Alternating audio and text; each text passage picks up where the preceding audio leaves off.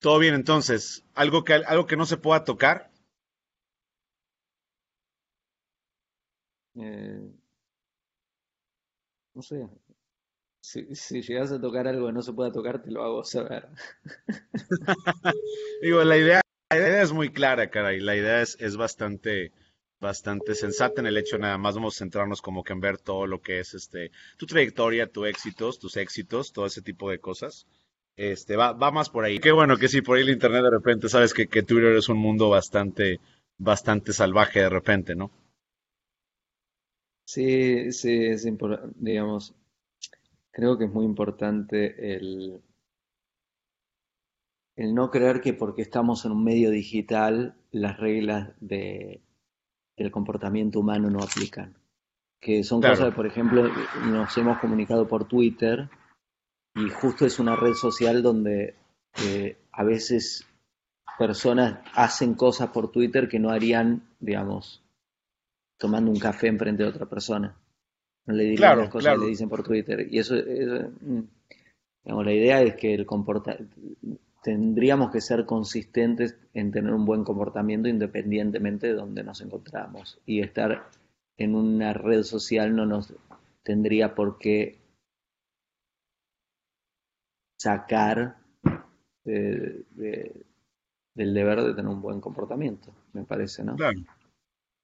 Sí, no, de hecho, de hecho yo era, yo en lo muy particular, yo era muy fan de, Twitter, nací siendo muy fan de Twitter y se me hace una cosa fantástica esto de poder eh, eh, eh, hacer conocimientos, empezar a tener pensamientos. Digo, yo te sigo en Twitter. De hecho, te sigo en esta cuenta nueva, pero tengo otra, otra cuenta vieja que, que por ahí me banearon un par de veces. No te seguía desde hace mucho tiempo atrás. Y, y ¿Cómo por era el ejemplo, nombre se- de tu cuenta antigua? era eh, Arthur White y esa era Arthur White 03, era anteriormente. Era un nombre ficticio, yo digo, Alejandro. ¿White por el autor White Claro, o... claro, obviamente, claro, claro, claro. Entonces, este, por ahí, a mí me pareció una cosa fantástica el poder ver, por ejemplo, lo- todo lo que compartías en frases. Y era una, o sea, Twitter me parecía que era una jungla bastante buena como para empezar a investigar. Pasan los años y Twitter se convierte, deja de ser una jungla y se convierte en un, en un cuento de pesadilla para todos, donde todos se creen que tienen el derecho de dar cualquier opinión y, y se vuelve un, un- algo eh, terriblemente bueno ser sincero y se vuelve algo, de moda tirarle hate a- incluso hasta lo que no entiendes, ¿no? se- digamos, creo que es un... eh, eh, Twitter es un caso muy especial. Es un caso muy, muy especial. Le, le tengo aprecio, es una red que creo que ha hecho mucho bien, pero también como todo... ¿Qué edad tenés, Alex?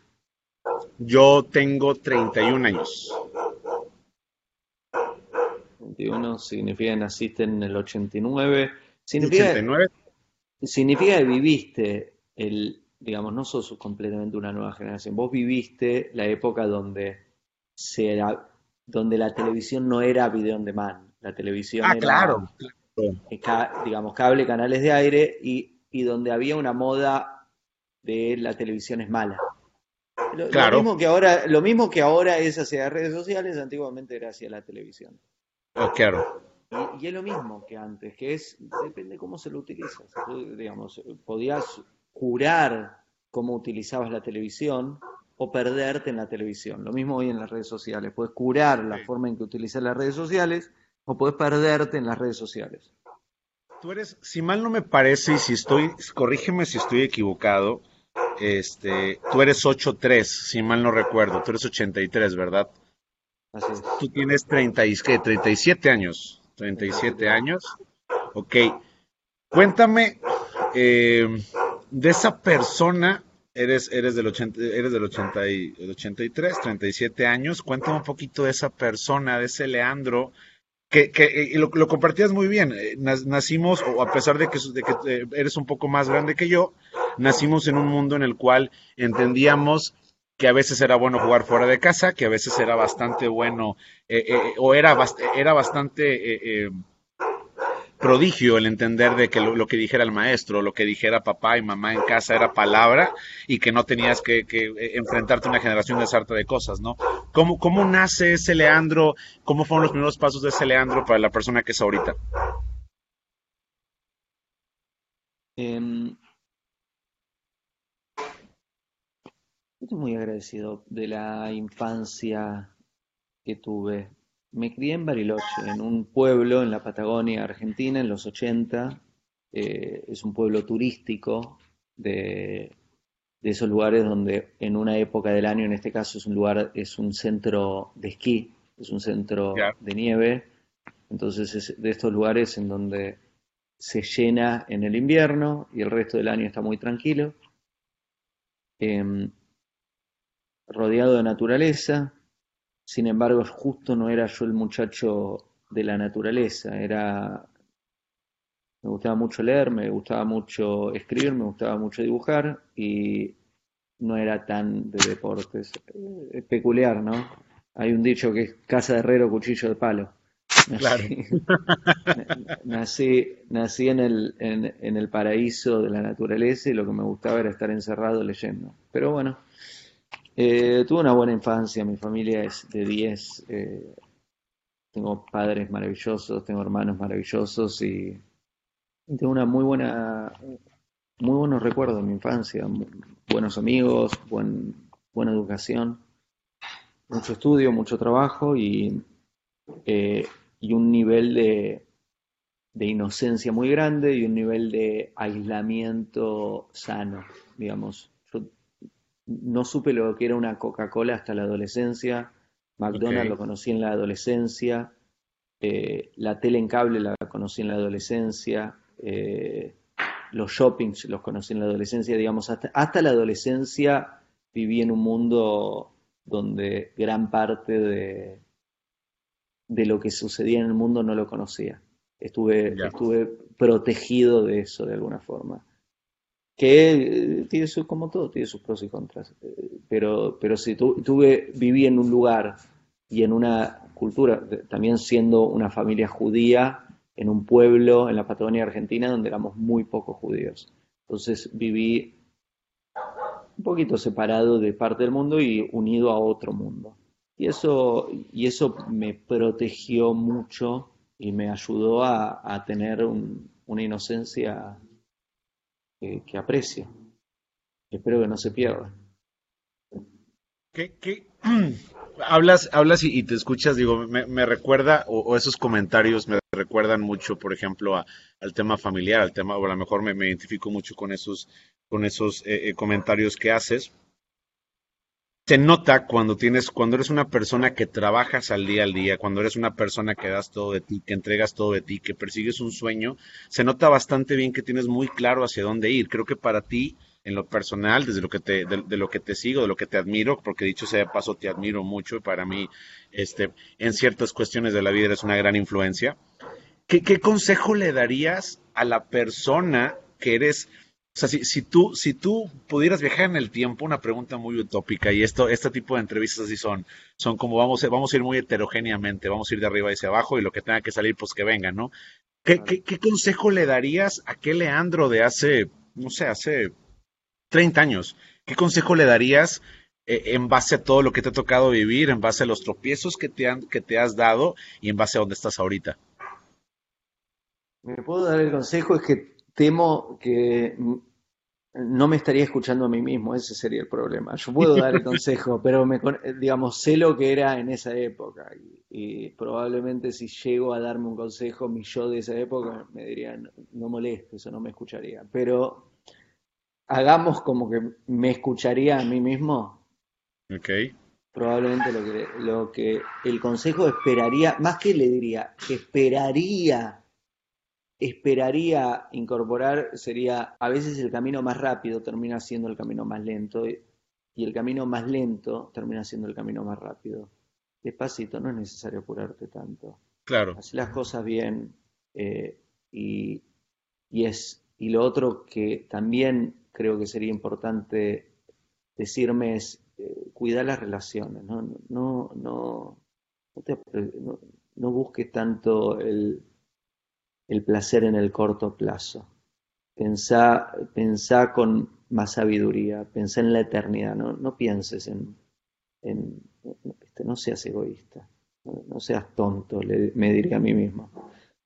Em, pero bueno, era un joven, ¿Qué se, puede esperar?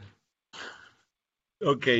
Este, una, una respuesta, fíjate, la, la respuesta que acabo de escuchar, creo yo, conozco un poco o mucho de ti por el hecho de los libros, por el hecho de las películas. A mí, eh, Poesía sin fin me pareció algo excelente. De, dicho sea de paso, este, del, maestro Alejandro, nuestro Alejandro Jorobowski, mi, tocayo. Saludos a él si está viendo esto, ojalá que un día lo esté viendo.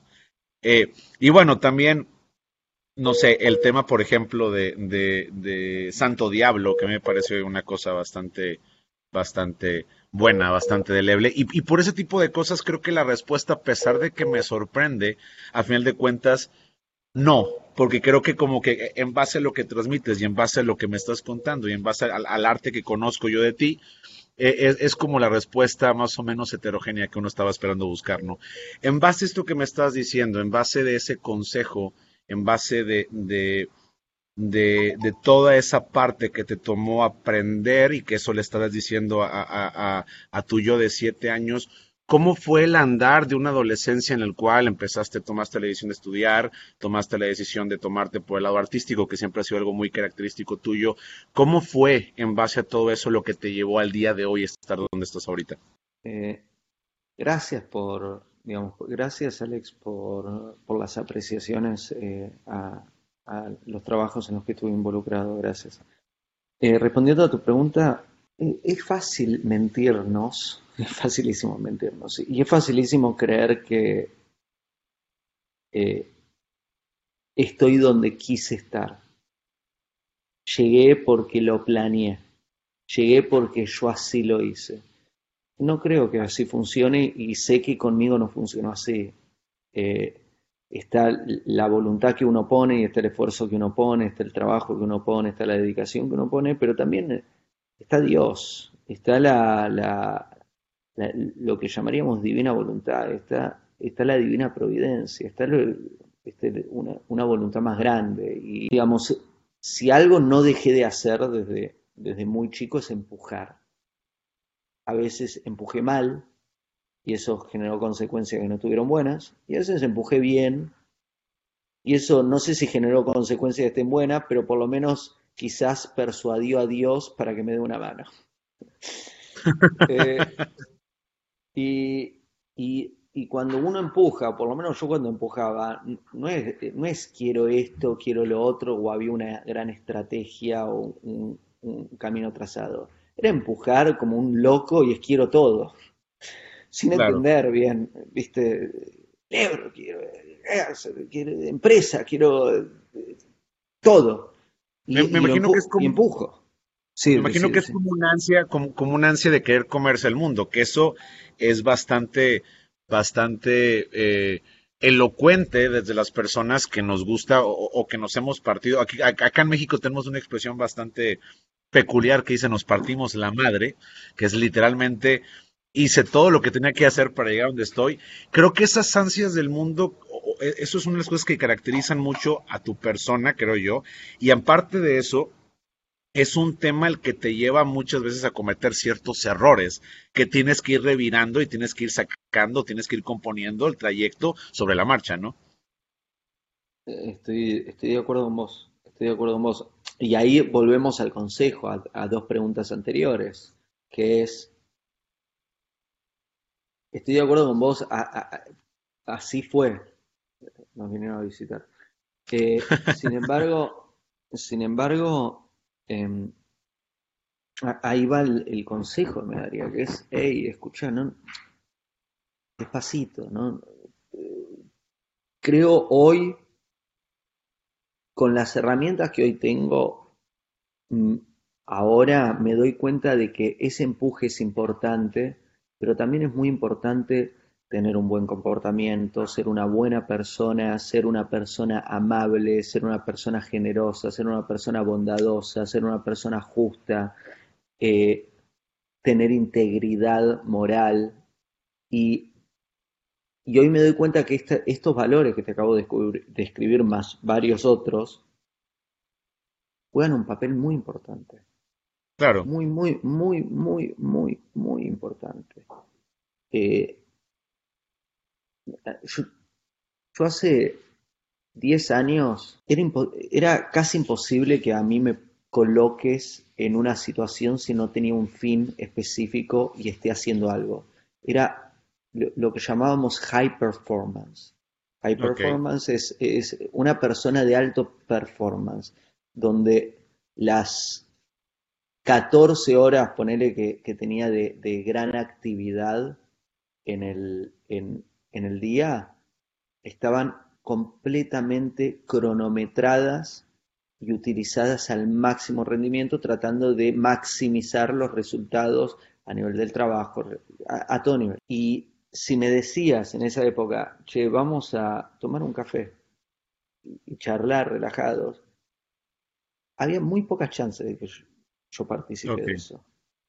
Porque, porque no formaba parte de, una agenda ultra diseñada. Y hoy me doy cuenta de que, hey, ¿sabes qué?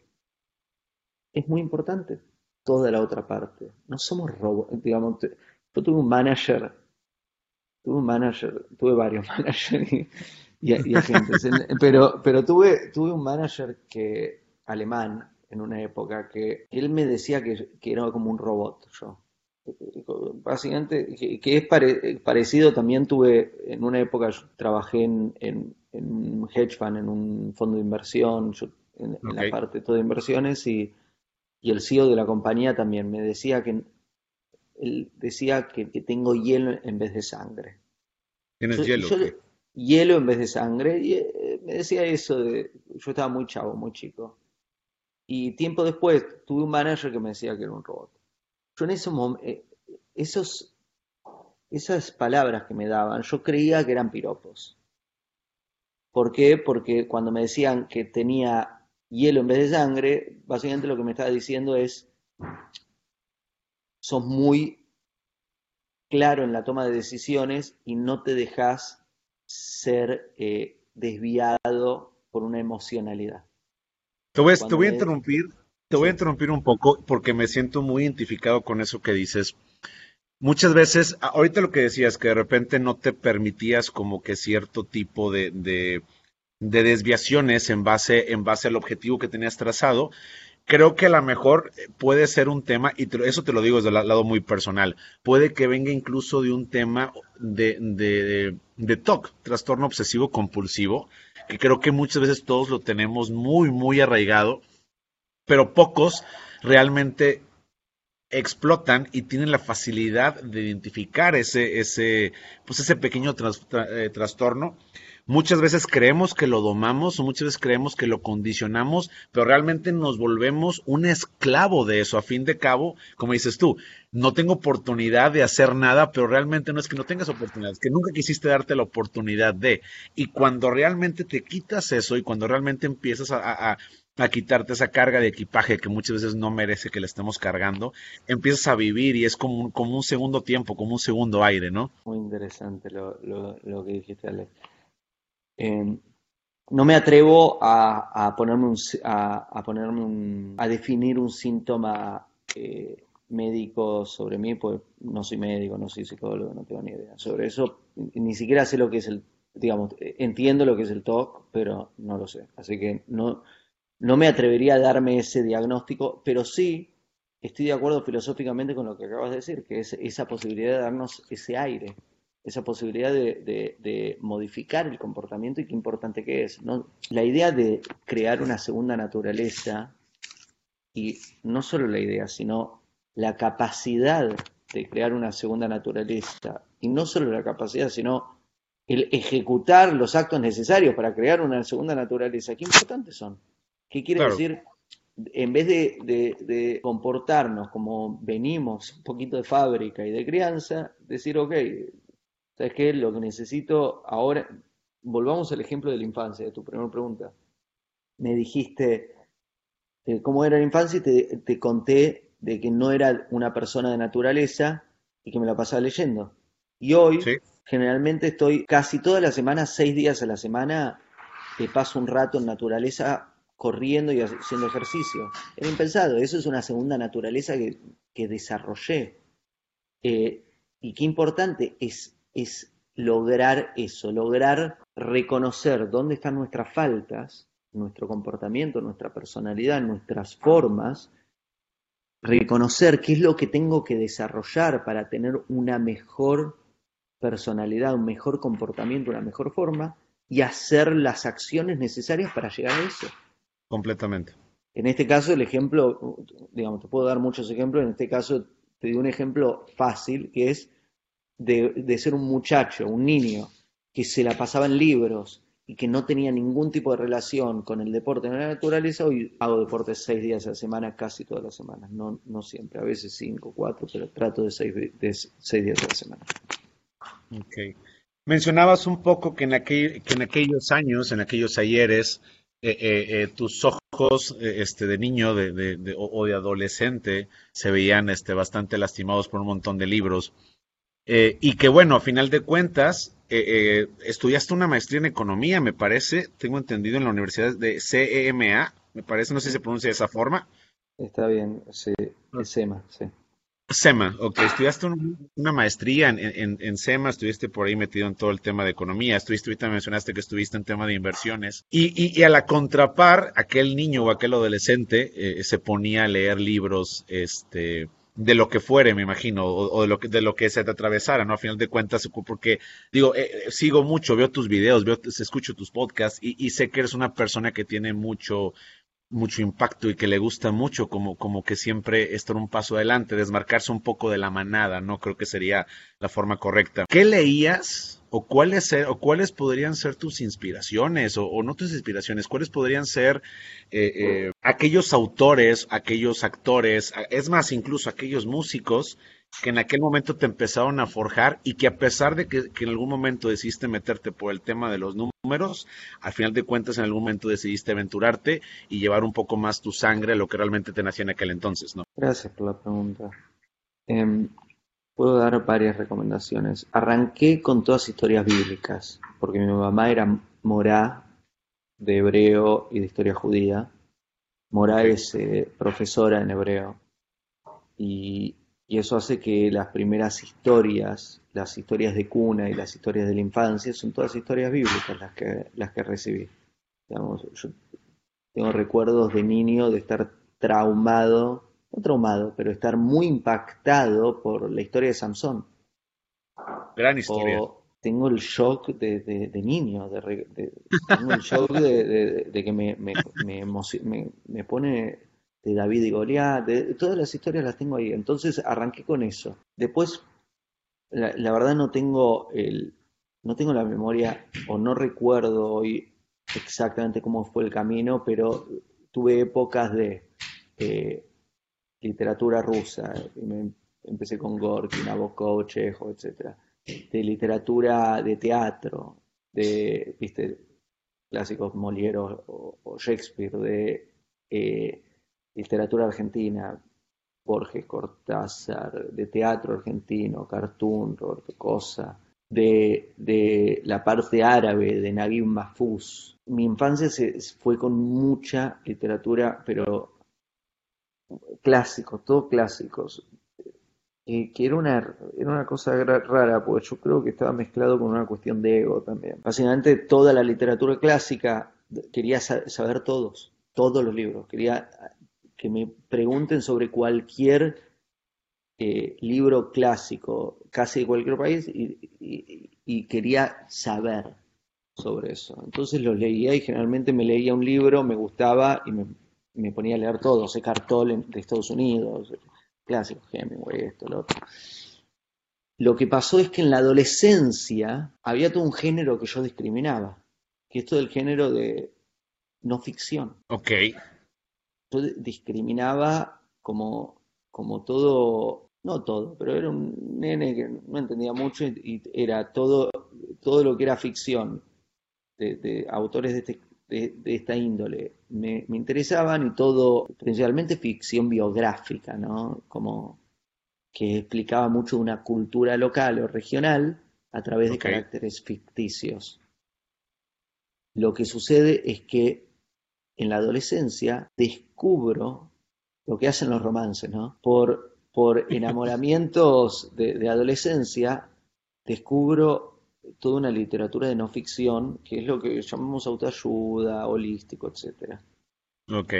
Eso me llama mucho la atención y eso me empuja a investigar, que me lleva mucho, primero al holístico, después a ciencias ocultas y de ahí a lo místico.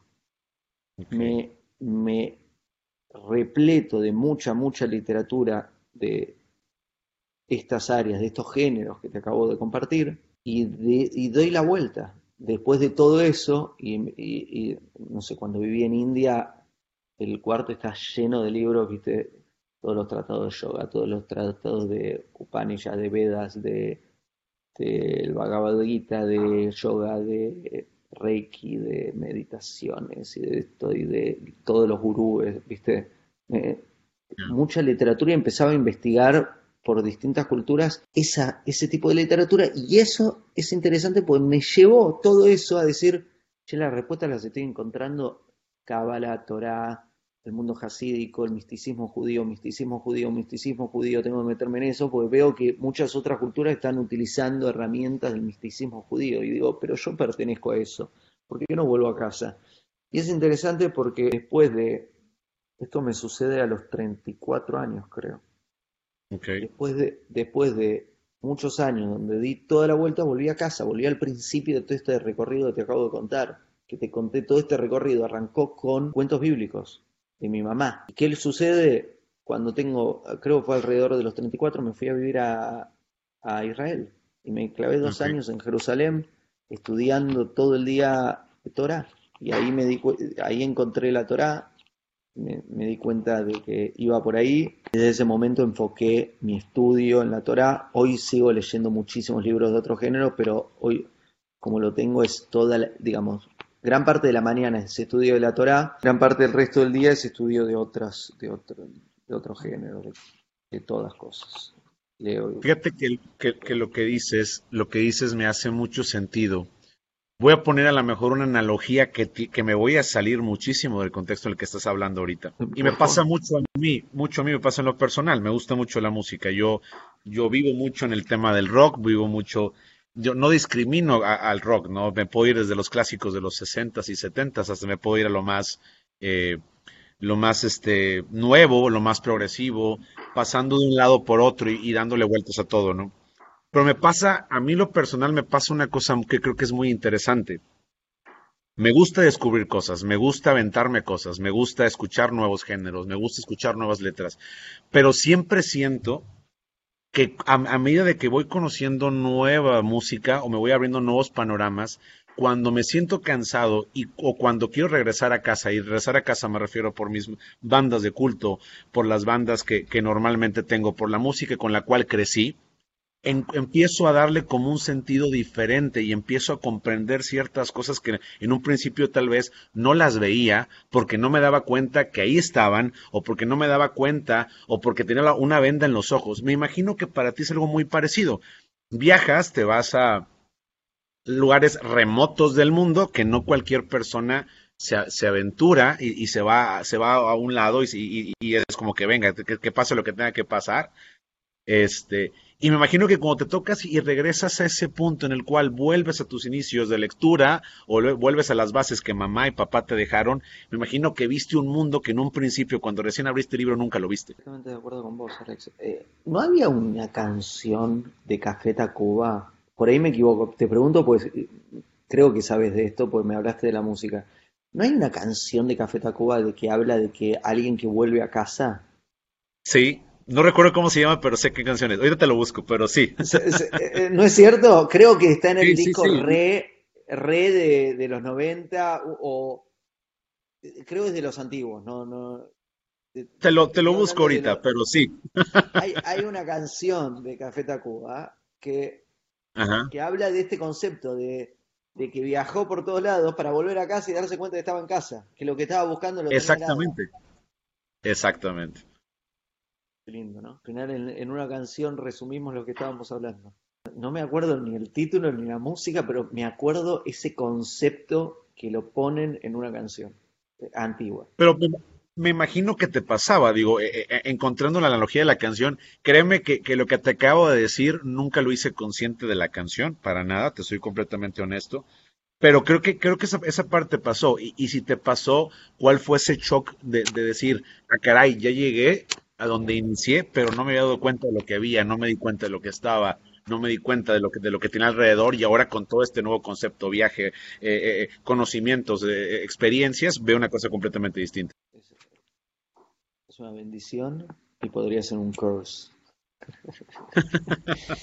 Digamos, podría ser, lo, tomo como algo bueno, es, pero es peculiar, no es para todos, no se lo recomiendo a todos. Hay almas que tienen Gebura. Gebura en hebreo es un atributo de Itzhak, es lo que llamamos una disciplina, una justicia, una severidad. Tienen la capacidad de, de ser disciplinados y siempre por el camino correcto. Hay almas que se desvían, que se van del camino correcto o no, estoy hablando solo camino correcto a nivel eh, moral en este caso. En este caso estoy hablando de por ahí el eh, nací en esta sociedad, en esta cultura, busco eh, a una pareja en esta cultura, en esta sociedad, creo una familia aquí, viste que no, no me voy de casa, puedo lograr construir una buena vida acá en casa, en, el barrio.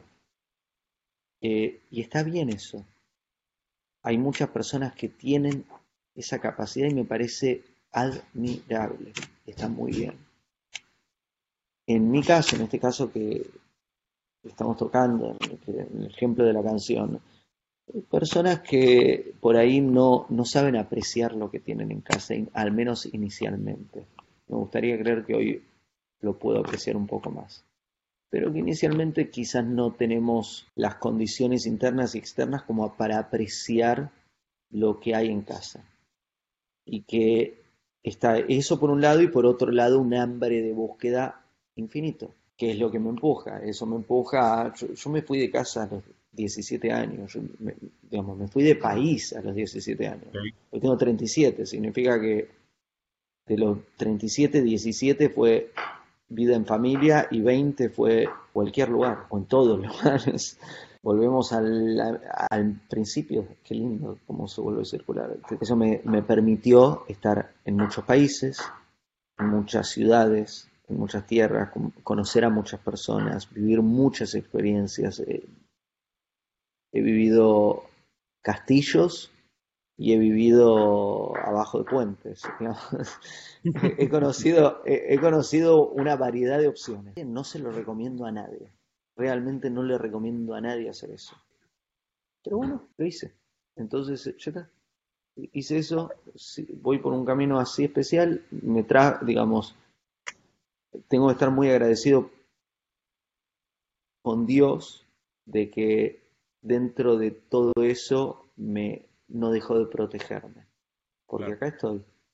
Y, y, tengo la bendición de poder, por ejemplo, estar hablando con vos ahora, Alex. Tu invitación a que charlemos viene gracias a muchas ayudas divinas. Muchas ayudas de Dios. Ok, sales a los 17 años de tu país. Eh, tengo una duda muy puntual y, esto ya es, una duda como más personal, vamos a decirlo a este punto. Estás a los 17 años, tienes una maestría eh, en economía, te gustaban por ahí los, el tema de los números, ese tipo de cosas. ¿En algún momento llegaste a tener como una vida, aquí, acá en México se le conoce como una vida godín? ¿Qué es una vida godín? Es salir de casa, ir a la oficina, trabajar ocho o nueve horas de esclavo, regresas a casa, te duermes y al día siguiente lo mismo, ¿no? Llega el viernes en la noche, finges que todo está bastante bien, te tomas unas cervezas con los amigos, el sábado disfrutas bastante con la familia y el domingo vuelves y, te vuelve un vacío emocional terrible, porque sabes que el lunes a viernes eres otro esclavo y vuelves exactamente lo mismo, ¿no? ¿En algún momento viviste o, tuviste esa parte eh, eh, muy, o sea, de lo que te estoy escribiendo? ¿Y en qué momento decidiste lanzarte de lleno a actor, escritor, podcast, YouTube? ¿En qué momento nace todo eso? E, esos dos mundos, ¿cómo, cómo nacen, cómo se convergen y en qué momento se vuelve uno diferente del otro, si es que son así? Hay, hay un momento de, transición, eh, efectivamente.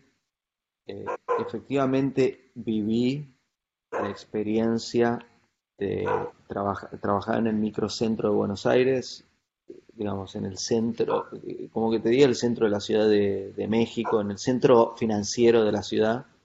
Ok.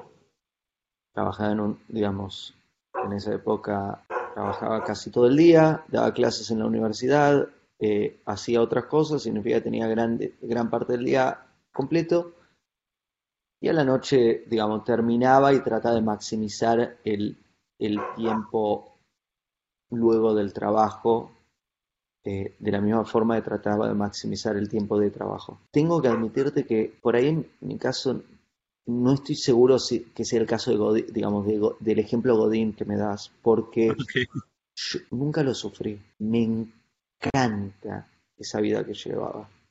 Como también me encanta la vida que llevo ahora, no es que, no es que desprecio la, digamos, aprecio la vida que llevo ahora, pero también aprecio la vida que llevaba antes y en ese momento la apreciaba mucho. Eh, trabajaba, era, estaba mucho más chavo, estaba mucho más joven, tenía un muy buen trabajo. En ese momento, no solo en ese momento, todavía me apasiona. El tema ahora no le dedico el tiempo que le dedicaba en ese momento, pero me involucré en el mundo de las inversiones, en, el, en, la bolsa de valores, en Wall Street desde muy joven y aprendí y aprendí y me, me, se me volvió fascinante y todavía me, parece fascinante y lo, hacía con una pasión enorme y lo disfrutaba mucho lo que sucede es que es que también no, era, no es mi única pasión. El tema es que estoy apasionado de muchas cosas. Me, me apasiona las finanzas, me apasiona la economía, me apasiona la literatura, me apasiona el teatro, me apasiona el cine, me apasiona eh, las redes sociales, me apasionan muchas cosas.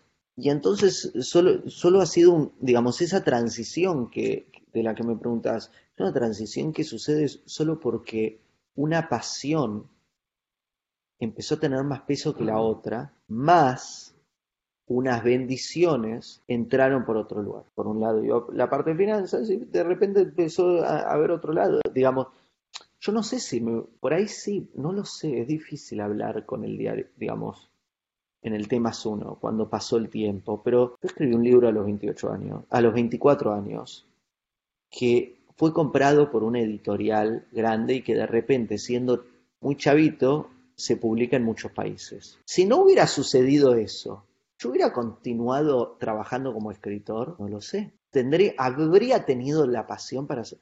No lo sé, por ahí sí, por ahí no lo sé, es muy difícil saberlo.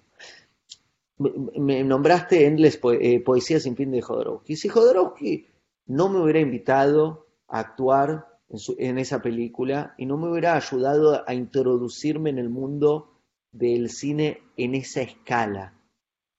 ¿Seguiría empujando únicamente en base a, pasión un camino en el cine? Por ahí, por ahí, no lo sé. Mi pasión no está relacionada directamente a las bendiciones que fui recibiendo. Sin embargo, las bendiciones que, fui recibiendo afectan ese camino que voy tomando. Entonces, en ese momento, volvemos a lo de Godín, en ese momento recibí muchísimas bendiciones desde el punto de vista de un camino profesional, pues soy un muchacho que tiene, digamos, yo tengo siete años de universidad encima. Yo, dejé la universidad un año de volverme PhD, de, de volverme doctor en economía tengo una formación académica seria y, bendiciones que, empezaron a llegar desde a través de, esa, de ese esfuerzo y trabajo. Y me apasiona, me encanta. Ahora bien, llegaron otras bendiciones, que, que, siendo un muchacho, que sigo siendo ese muchacho apasionado de hacer cosas, voy por ese lado. Por eso, volviendo, ya perdí la cuenta de las preguntas, pero en un momento, Alex, te dije, no estaba diseñado, no está diseñado, es apasionado y, voluntad divina, no está diseñado. ¿Por qué? Porque yo ahora te puedo decir, sí, que están mi pasión por los libros, nuevo libro, mi pasión por la película, terminamos una, estamos con nueva, mi pasión por esto, sigo en el mundo de los negocios muy metido, sigo en el mundo de las inversiones muy metido, pero yo no sé por dónde va, por dónde va a derivar. Lo que sí es mi compromiso de, de poner trabajo de tratar de multiplicar, de ayudar, de servir, de dar lo mejor y, tratar de que donde estoy involucrado salga bien. Pero después, ya al final depende de Dios.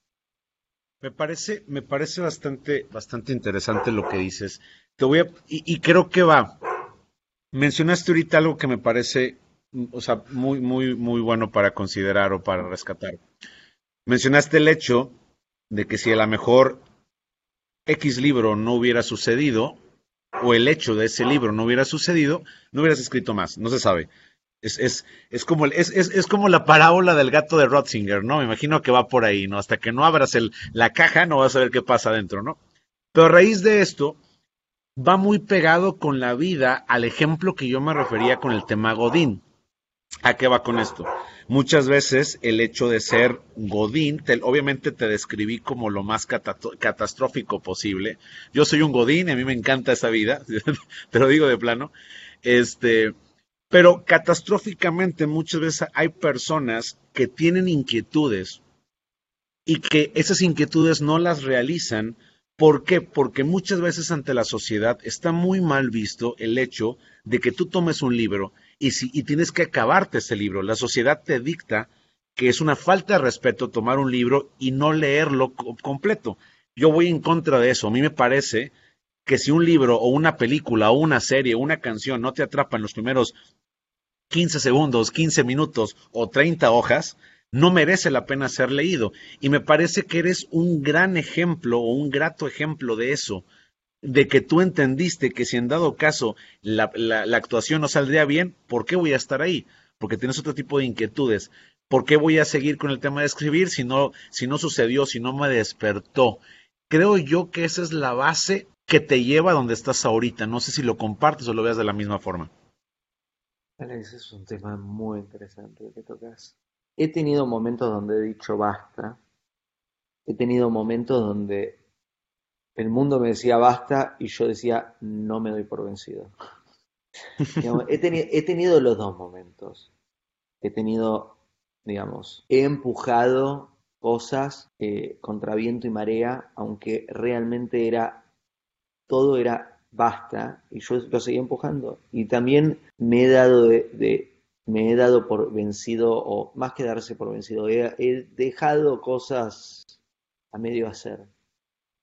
No me suele gustar hacerlo porque sí tengo ese atributo que describiste de si lo empiezo me gusta terminarlo. Ok. Si empiezo un libro me gusta terminarlo. La pregunta es, ¿debo terminarlo porque me apasiona? Y si no me apasiona no lo debo hacer.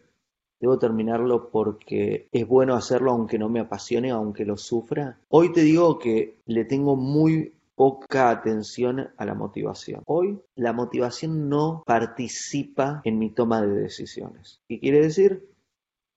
Voy a hacer lo que tengo que hacer, aunque no tenga ganas de hacerlo, porque lo tengo que hacer. Hoy, hoy estoy en Nueva York.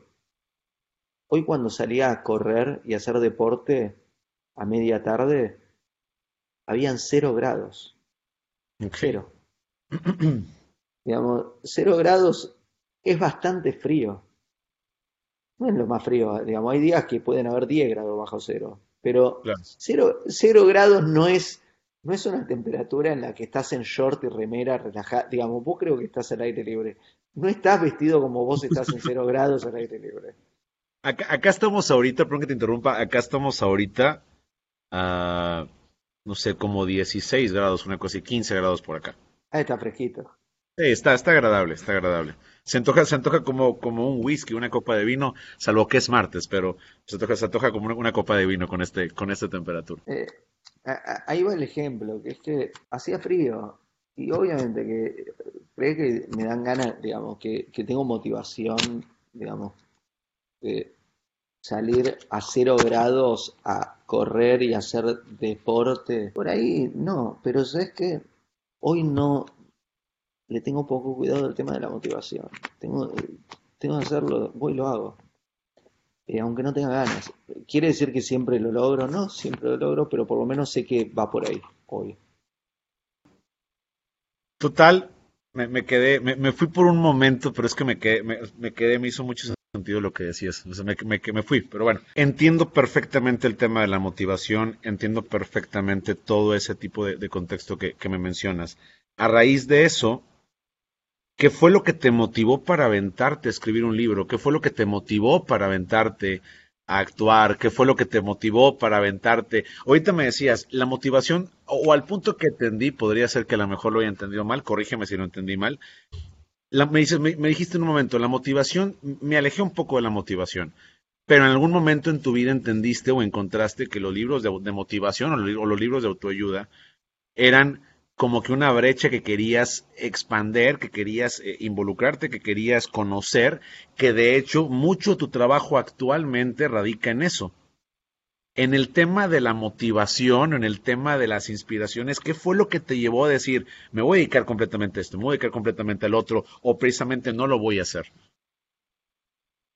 Es súper interesante el tema eh, que estamos hablando, eh, Alex, es súper interesante porque, porque la respuesta que no estoy completamente seguro de tenerla bien, creo que es una mezcla entre la voluntad individual y la divina voluntad. Empujé, empujé, empujé, pero también porque Dios quiere. En el sentido de que, ¿dónde está la, la motivación? Me estás preguntando. Sí, por momentos tuve mucha motivación de hacer libros. Vamos a dar el ejemplo de libros. Antes de escribir el primer libro, habré empezado al menos 100 libros. No es que un día escribí un libro. Claro, claro. Yo empecé, A escribir, empecé a escribir como, no sé, cuando tenía 10 años. La verdad no tengo ni idea. Fue muy chico, muy, muy chico yo empecé a escribir. Y cómo funcionaba, de repente tenía la motivación un día empezaba a escribir, esa motivación duraba por una semana, tenía una semana de escritura de ese libro, se me iba y dejaba. Tres días después me venía la inspiración de un nuevo título, tenía la motivación por dos días, escribía, luego lo dejaba. Una semana después me venía la motivación por uno y decía, ahora sí me la pasaba dos noches seguidas, seguidas escribiendo sin parar, pues no quería perder esa motivación hasta que me iba a dormir. Y al otro día ya no tenía más ganas. Entonces, la cantidad de, inicios de libros que tuve antes de escribir el primer libro es, no, tengo ni idea, no, no, no llevo la cuenta, no, no sé, habría que buscarlo en computadoras, en PCs, en computadoras antiguas, en, muchísimos. Ahora bien, el primer libro que escribí, no hubo motivación si hubo una motivación, llegó después. El primer libro que escribí, hubo disciplina. Hubo, justo este lo hice con, con Lu Gara, se lo propuse, dijimos, ok, nos vamos a encontrar todos los días, 4 de la tarde o 5 de la tarde, un día era 4, otro día 5, ok, perfecto. Yo tenía que caminar, yo estaba en Laxmanjula, él estaba en Ramshula, tenía que caminar una hora por el bosque todos los días, ida y vuelta, y todos los días Iba, caminaba, me sentaba, escribía y volvía, así por meses y meses y meses, y yo seguía haciendo lo mismo. ¿Tenía motivación de hacerlo? No sé si tenía motivación de hacerlo, pero le puse disciplina, le puse, le puse disciplina y salió. Y todos los libros siguientes fueron así. Le puse disciplina y tenía motivación. Habían días que tenía motivación, pero Hubieron muchos días donde no tenía ninguna motivación. Hubieron muchos días donde decía, basta. Paren ya, paren con esto. No aguanto más. Y, lo hacía igual, porque, porque, porque tenía que hacerlo. ¿Crees que la disciplina es más importante que el tema divino, que el tema que dices de las coincidencias o, las o, cómo Dios pone las cosas. ¿Qué crees que va primero? ¿Va primero lo que Dios pone o va primero la constancia en hacer las cosas? Por una cuestión de respeto tengo que decir a Dios primero, pero por una cuestión práctica, cuando, cuando Moshe le dice a Dios, che, está viniendo el ejército, nos está persiguiendo, estamos frente al Mar Rojo, ¿qué hacemos? Y Dios le dice, caminen para ahí, pon el bastón y se abre el mar en dos y cruzan el mar. Hay algo interesante, que es que es el orden de las palabras en hebreo. Dios no le dice, pon el bastón, que se abre el mar y crucen por ahí. Dios les dice, caminen para ahí. Pon el bastón y caminen para ahí. Y eh, los comentaristas en la Mishnah dicen que el mar se abrió cuando el agua lo tenían ya casi por la nariz. Ok. ¿Qué quiere, qué quiere decir esto? Que lo que la Torah nos está diciendo ahí es que Dios te ayuda, Dios abre el mar, pero te está diciendo vos da el, primer paso. Claro, claro, claro, claro. Dios está diciendo, yo te voy a abrir el mar, pero no, no, te quedes tirado en el sillón esperando que te abra el mar y ahí, y ahí me pongo a caminar. Sino Dios les dijo caminen, y no solo caminen, sino que los hizo hasta que el agua lo tenían por acá, y ahí abrió el mar. Me, acordé perfectamente de, una, una, no sé, fábula o, una pequeña, pequeña historia que mi abuela, mi abuela paterna contaba mucho, que decía que, que, había un hombre que se estaba ahogando en el mar y que el hombre estaba diciendo, Dios, ayúdame y que llega un barco y le dice, súbete. El cuate este o, el tipo le dice, no me voy a subir porque Dios me va a ayudar. Después el, el barco se va, regresa, no sé, un yate mucho más grande y lujoso. Lo mismo, el cuate no quiere subir al yate porque espera que Dios lo salve. Llega, no sé, la copia del Titanic actualmente, un banco, un barco, perdón, transatlántico, y le dicen, súbete, y dice que no, se ahoga, y cuando está en el cielo, le reclama a Dios y le dice, ¿por qué no me ayudaste? Le dice Dios, a ver, caramba, para un momento. Te mandé un barco, te mandé un yate y te mandé un transatlántico y nunca te quisiste subir. Creo que, creo que la fábula, a pesar de, la diferencia de, libros y lo que me estás contando, creo que la fábula va muy pegada y va mucho de lo mismo. Comparto mucho eso, pero venga, Leandro, es muy, muy a veces complicado y tú lo debes saber mejor que yo, que a veces el hacer cosas por hacer y el esperar que las cosas se vuelvan a rutina, de repente es triste, de repente es frío, para el arte, para el tema de, la, de, la, gente que nos gusta el arte, eso de repente lo aniquila por completo. ¿Cómo le hiciste para sobrevivir a eso y que a final de cuentas salieran cosas tan buenas, tan exitosas, tan, tan, tan llenas de vida, que en el momento de hacerlo una rutina, sabes que la rutina aniquila cualquier cosa? Es que Realmente creo que la motivación sigue a la disciplina. Ok. Realmente creo, digamos, eh, creo que hay una frase de Picasso que dice que la inspiración me encuentre trabajando. Y claro que reconozco pequeños momentos maravillosos que, digamos, hay pequeños, tengo pequeños momentos en, distintos proyectos, en distintos trabajos o distintos encuentros que hubo de repente un milagro, pasó algo y cambió toda la historia. Y fue por ese momento. Sin embargo, ese momento no sucedió cuando estaba en mi casa esperando que suceda ese momento. Claro, claro, claro. Sino que esos momentos sucedieron cuando tenía las manos en la masa, cuando tenía, cuando estaba haciendo algo y de repente si uno da el espacio para que suceda. Pero no, uno no lo logra. Uno no logra ese momento. Ese momento llega, claro. Pero sí, uno, digamos, las cosas, igual también debo, debo admitir, alguna vez Dios me ha sorprendido directamente que llegue a mi puerta, me toque la puerta y yo digo, en serio, digamos, wow. Pero Generalmente no, generalmente no siempre lo he visto así.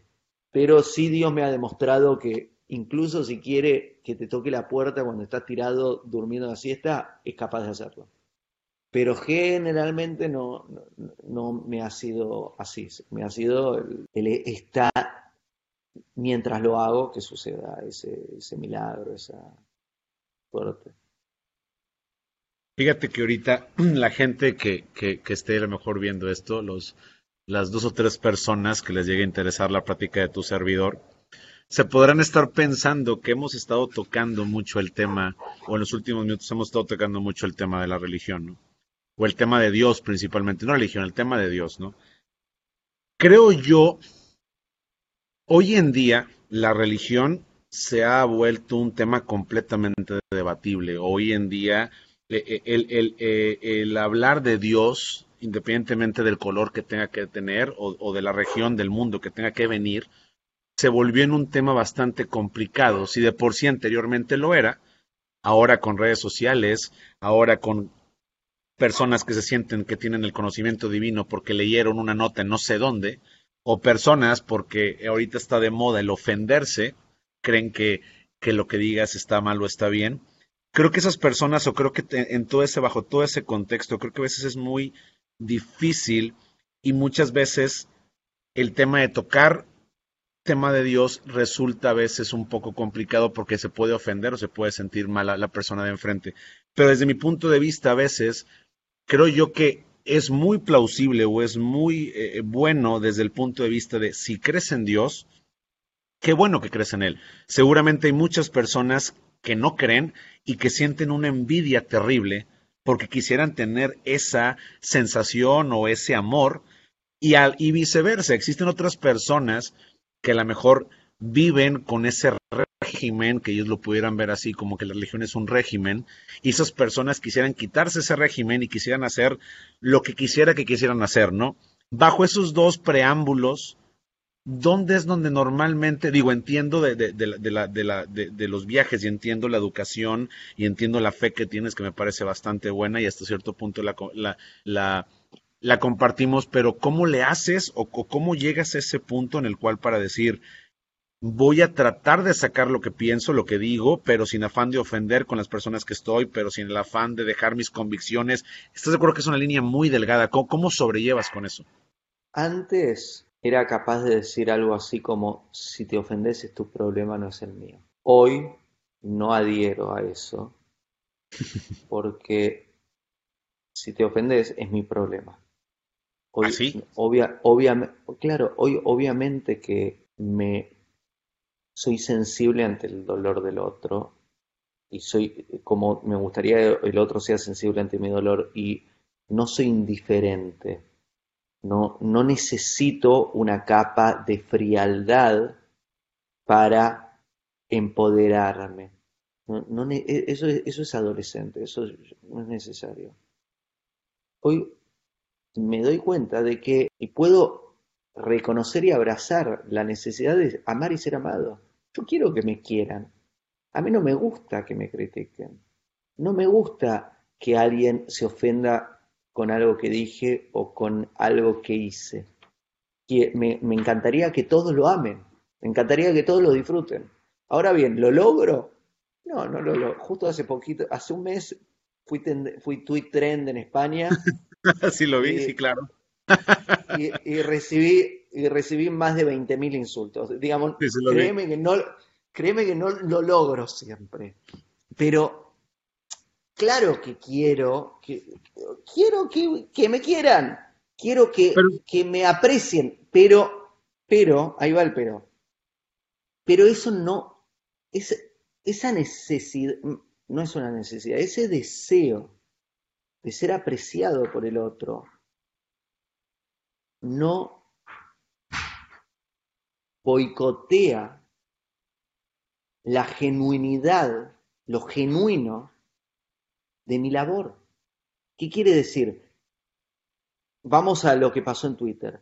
Dije algo que se volvió tendencia, digamos, se volvió tweet trend en España, fue muy, en Latinoamérica se volvió también bastante movido y, em, digamos, y empecé a recibir miles y miles y miles y miles de mensajes y una gran parte de esos mensajes era no se lo tomó bien. ¿Qué hice? Frené, hablé con rabinos, hablé con personas que saben más que yo, revisé lo que dije, revisé si me había equivocado y descubrí que lo que me había escrito no estaba mal no me equivoqué con lo que dije. Entonces, no tuve la necesidad de decir, che, no, me equivoqué, quiéranme. No, ¿sabes qué, qué dije? Dije, ¿saben qué? Son, fueron 11.5 millones de personas. Son 11.5 millones de personas, ¿saben qué? Me la banco, perdón, no, no es de canchero. Pero lo que, lo que dije está bien. Lo que dije está bien. No está mal si estudiaría mal, no soy el primero en ir a corregirme, porque lo hablamos en esta charla, hice un camino donde me mandé varios errores y tuve que aprender a corregirme. Pero justo en este caso, descubrí que había dicho, lo que escribí no estaba mal. Entonces, ¿sabes qué? Me duele que, que, que que hayan personas que se sintieron ofendidas y que, que, no, más que se sintieron ofendidas, que ofendía a personas. Me duele, me molesta, digamos, no me pone cómodo saber que hice algo que enojó a tantas personas. Sin embargo, al descubrir que, que lo que hice no estaba mal, sino que estaba bien, lo defendí. Significa más que lo defendí, lo, ni, ni siquiera lo defendí, lo repetí y lo repetí muchas veces. Eh, la, conclusión es que quiero amar y ser amado, pero el deseo de amar y ser amado no boicotea lo genuino del labor. Pero es que siento que es, digo, respeto muchísimo lo que dices, pero siento que hasta cierto punto es una losa muy pesada que estás decidiendo cargar. Porque estás de acuerdo que bajo ese contexto, o al menos de que lo esté entendiendo mal, todo el tiempo hay que estar teniendo cuidado con las cosas que uno dice, o todo el tiempo uno tiene que estar siendo afín a las cosas que uno hace. Te voy a poner un ejemplo. Mm, aparte de este, de este podcast, que, que, que, dicho sea de paso, no iniciamos así, pero te agradezco muchísimo que estés aquí. No iniciamos así. La plática empezó a correr bastante amena, pero muchísimas gracias por estar aquí. Ad hoc a eso, tenemos otro proyecto que es un proyecto de comidas que es muy ad hoc a la cultura del norte de acá de México, ¿no? La cultura de acá de Monterrey. Tuvimos invitado en ese programa a un cuate que es eh, le gusta criticar y hasta cierto punto entiende la política mexicana. Nos recibimos una serie de insultos por personas que realmente no estaban ad hoc a esa, a ese esa creencia política o esos comentarios políticos. Pero recibimos, digo, no me tocó, digo, yo, yo supe eh, lo de lo de Twitter que sucedió en, en, España, que te sucedió, yo lo, yo lo, es más, yo lo vi, yo me puse a investigar y, y por ahí este puse mi punto de vista que nadie me lo pidió, dicho sea de paso, pero como que ya lo puse.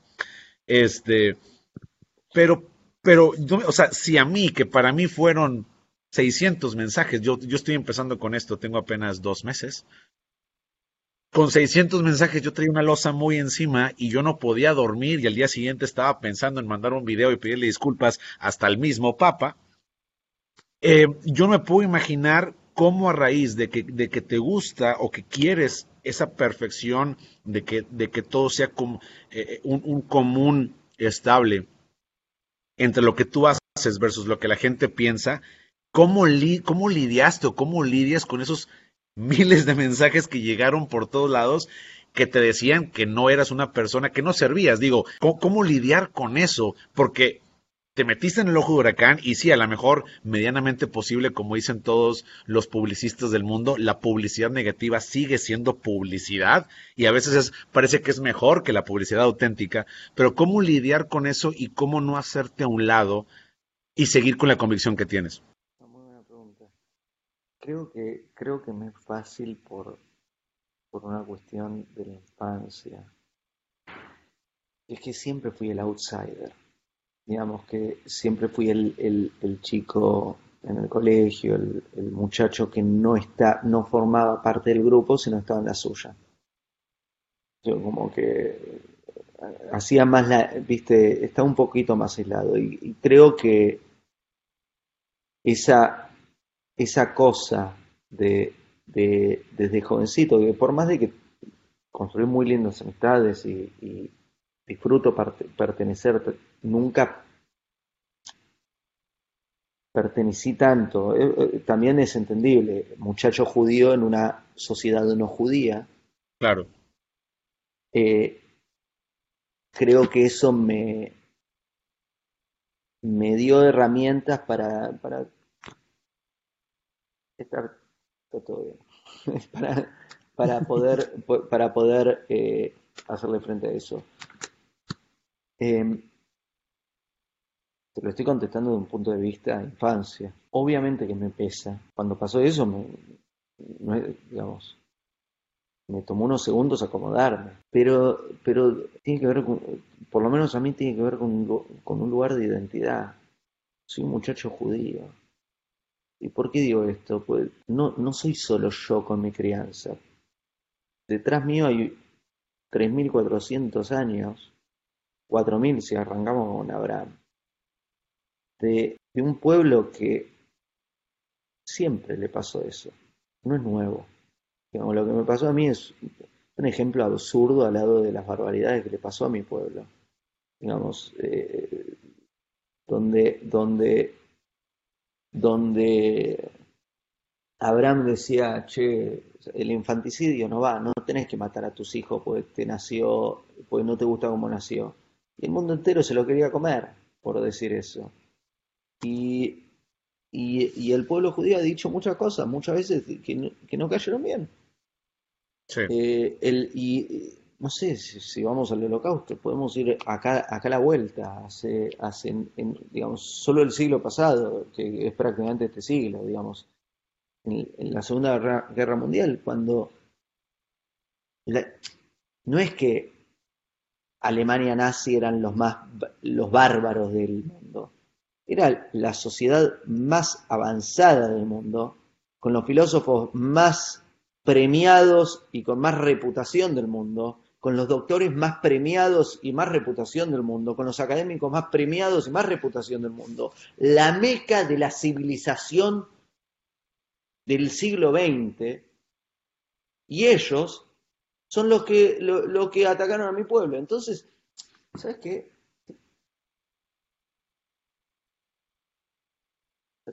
No, no, no, no me. El que por eso, digamos, creo en un momento lo dije en uno de, en uno de los videos que subí, dije 10 millones de personas, en ese momento eran 10 millones, que sean 20, que sean 100, que sean mil millones de personas, no, no me intimida, pero no, no es mi intimida porque soy un pesado, digamos, no me intimida porque, porque es la historia de la humanidad en relación a mi pueblo, es la historia del mundo, es la historia del mundo, y está todo bien, ¿sabes qué? Al final al que le tengo que rendir cuentas es a Dios. Es al único que le tengo que rendir cuentas. Al único. Y esa parte estoy, estoy haciendo lo posible de hacerlo bien. Pero, pero. Eh, bueno, volviendo. Em, en el tema de, por ejemplo, conferencias, ¿cómo fue que te metiste en el tema de, empezar a dar charlas? ¿Cómo fue que te empezaste a meter en eso? ¿A dónde te llevó? ¿Por dónde te llevó? ¿Cómo llegaste a esa parte? Mi papá. Eh, estaba, me acuerdo del momento. Fue en el 2011, creo, o 2010. Eh, 2010 eh, o 2011 acababa de vender mi primer, digamos, vender, una editorial eh, compró los derechos de mi primer libro y se publicó en, creo que en ese momento, como 20 países más o menos, en muchos países, y me empezaron a llegar reportes de que se estaba vendiendo bien. Y yo estaba tomando un café con mi papá en Buenos Aires, en una cafetería, panadería, y recuerdo, lo tengo muy presente, me dijo, ¿qué estás haciendo? Y le digo, ¿cómo que estoy haciendo? Porque yo le estaba hablando de proyectos y de ideas que tenía. Y me dice, ¿qué haces? Y le digo, ¿cómo que haces? Te estoy contando todo esto. Y me dice, sí, pero, digamos, como Dios te acaba de bendecir con esto, ¿no vas a hacer algo al respecto? Le digo, ¿qué? ¿Qué? Me dicen, algo. Salí a hablar, salí a presentarlo. se están vendiendo los libros, se está tomando un café pensando en otras cosas. Y cuando hizo eso me hizo un clic. Y me acuerdo, eh, lo, tengo muy presente, fue ese momento. Y cuando me dijo eso dije, ok. Primer lugar a donde viajé, hablé con gente de Chile. Hice un viaje, estaba en Argentina, me fui a Chile, hice unas presentaciones. Automáticamente recibí una invitación para hacer una presentación en Córdoba. en, Córdoba es una, en una provincia de Argentina, y, y ahí empecé. Y creo que me pasé los primeros dos años de gira todo el año. Eh, y, ahí empecé, y eso. Las charlas son un derivado de las presentaciones. Inicialmente viajaba haciendo presentaciones de libros, hacía presentaciones de libros, presentaciones de libros, y yo estaba publicando, los primeros tres años publiqué un libro por año. Entonces tuve tres años de, de, presentaciones. Y lo que sucedió es que eh, en un momento eh, me empezaron a invitar a dar charlas independientemente de los libros. Y eso cobró vida por sí mismo. Y hoy, eh, cada vez que publico libros, suelo hacer presentaciones, pero también muchas veces soy contratado o, o, yo produzco eventos donde van independientemente del lanzamiento de libros. Va. Ya el último para irnos, sé que, estás por ahí, este, que tienes otros compromisos. De nuevo, te agradezco muchísimo, muchísimo el tiempo de haberte, de haberte tomado, de haber eh, abierto las puertas este, de, tu casa, de haber, este, dado un poco de tu tiempo para, para este proyecto que apenas, va, que apenas va iniciando. Preguntas rápidas y concisas. Eh, ¿Qué frenó o qué, qué detuvo y qué impulsó la pandemia para Leandro y qué viene después de la pandemia para los mismos, para el mismo, perdón, y para los que realmente te estamos, te seguimos? Para mí la pandemia fue, fue especial porque no tuve tiempo de pensar o planear mucho para mí. Cuando arrancó la pandemia, uno de mis hermanos le agarró el virus, ni bien arrancó la pandemia y en ese momento no sabíamos, digamos, básicamente era una sentencia de muerte. Al principio de la pandemia creer que alguien tenía el virus. No, no pensabas que se recupera y se sale. Después mi familia, eh, digamos, eh, mis padres eh, no estaban en su casa cuando arrancó la pandemia, estaban en otro país. significa que cuando comenzó la pandemia, toda mi atención pasó a ser ayudar a mis padres a volver a casa, primero ayudar a mis padres a estar seguros, a no a estar protegidos, a no contagiarse y de volver a, casa seguros. Te estoy hablando en un momento donde teníamos, yo tenía que estar hablando con ejércitos para vuelos militares, no, no, porque todos los vuelos se habían frenado.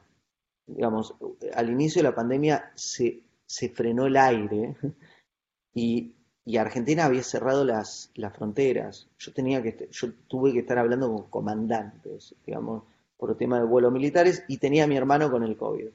Significa que el primer mes y medio de la pandemia yo no tuve tiempo de pensar nada. Si, digamos, si vos ves mis redes sociales y te acordás, yo durante dos meses no publiqué nada, no estuve en ninguna red social. El día que aparecí dije, tuve un tema, tuve un tema personal, ah, hola, aquí estoy, ¿cómo están? Eh, significa que no, no, no, hubo tiempo, no hubo tiempo para pensar en nada, estuve ocupado de eso, cuando gracias a Dios mi hermano ya estaba sano, no había contagiado a nadie y él, y él superó, eh, digamos, eh, pasó a estar sano. Y eh, mis padres ya estaban en casa, en su casa, sanos y salvos, después de toda esa aventura, ahí yo ya está, ya el mundo ya estaba. Dije, ok, me, puse en un pueblo, me puse a trabajar, tenía que, tenía que trabajar con clientes, tenía que trabajar en mi proyecto, tenía que hacer muchísimas cosas y me quedé trabajando. Eh, así que fue así. Eh, y me preguntaste qué viene después. No sé, espero que no sea lo mismo que antes. No, no, no. Confío que, confío que va a ser mejor porque creo que ahora es mejor. Creo que gracias a la pandemia muchísimas cosas, digamos, sé que muchas personas les gusta mirar el lado negativo, pero miremos el lado positivo. Gracias a la pandemia, Dios en un instante, ¡pum! Muchas personas creían, no, no, me cuesta cambiar, no puedo cambiar, es difícil cambiar. Dios en un segundo cambió todo el mundo y hizo que muchísimas personas cambien su rutina de vida aunque no tengan ganas. Hoy tenemos que tener más cuidado en la forma que hablamos, en la forma en que nos relacionamos, en la forma que vivimos en casa, en la forma que nos relacionamos con nuestra familia, en la forma en que construimos nuestros negocios, en la forma en que cuidamos nuestra salud, en la forma en que nos educamos. Dios está obligando a que el mundo mejore. Lo está haciendo de una forma increíble. Lo que parecía que iba a tardar décadas o siglos, lo hizo en un año. ¡Wow! Eh, y confío que esto va a traer cosas cada vez mejores. Obviamente que hay que, digamos, no estoy incluyendo la tragedia en lo que estoy diciendo, pues obviamente la enfermedad, el empobrecimiento de una parte del mundo y, eh, y el dolor y el sufrimiento y la muerte son injustificables, digamos, no puedo, no, no puedo, no, no, se hace chiste con esa parte, es, es, una tragedia, no está bueno, está mal, está feo. Última parte, muchas bendiciones para el mundo y confío que todo lo que va a venir va a ser mejor y el mundo cambió. Ahora hay que ver cómo, cómo sigue, no lo sé. Yo me acuerdo cuando llegó Internet, no sabíamos. Y de repente todo, eh, hoy no, es impensable el mundo sin Internet. Pero, pero me acuerdo del mundo sin Internet. Claro. Ah, hoy acaba de llegar una nueva, llegó una nueva revolución y, vamos a ver cómo, cómo es el nuevo mundo. Allá ahora me parece interesantísimo algún proyecto que la gente pueda esperar de ti, algún proyecto, algún, no sé, algo que siga después, que, se haya cocinado en esta pandemia, que venga para años futuros, 2021, algo por el estilo. Eh, primer película que, que coproduzco, actúo también, eh, va a estar en, ya está, ya está confirmado un festival en India en, en mayo, eh, posiblemente uno en Rusia y uno en Chile, y estamos confirmando como el tour de festivales para el 2021, así que vamos a estar festivaleando y en algún momento lo podrán ver todos la peli. Haremos, no sé si volverán los teatros, haremos lanzamiento de la película en teatros, no, por ahí no sé cómo, cómo va a ser la distribución de las películas. Eh, la exhibición de las películas, pero por ahora estamos con el tema de festivales. Eh, eh, lancé unas dos series de libros eh, para Audible, eh, de audiolibros, y se viene el lanzamiento de todas eh, esas colecciones en formato físico. y ahí vamos, hay nuevos proyectos que vamos a ver cómo, cómo avanzan. Pero libros y películas sigue avanzando. Y charlas veremos cuando, cuando retomamos. Perfecto. Pues bueno, creo que hablo por mí y hablo por, por muchas personas por el hecho de que vamos a estar esperando por ahí todo ese tipo de material y bueno, pues este, nada, no, agradecerte muchísimo el tiempo, de verdad que ha sido una plática bastante amena, ha sido una plática bastante exquisita. La verdad es de que te admiro mucho, te respeto mucho, eres una gran persona. Muchísimas gracias de nuevo por haberte este, tomado el tiempo y bueno, pues ojalá que, que volvamos a cruzarnos en algún momento en el camino. Alex, muchísimas gracias. Que el podcast sea un éxito. Eh, y dentro del éxito de tu podcast, espero que a algunas personas les guste esta charla de forma tal que, me invites de nuevo. Perfecto, sería un honor para mí. ¿En, qué redes sociales te puede seguir la gente? Todas, casi todas. Leandro Tau, en YouTube, Facebook, Instagram, Twitter, LinkedIn, Leandro Tau. Perfecto, pues, pues te agradezco muchísimo, mi buen. Muchísimas gracias, de verdad. Gracias, igualmente, Alex. Un abrazo enorme. Abrazo.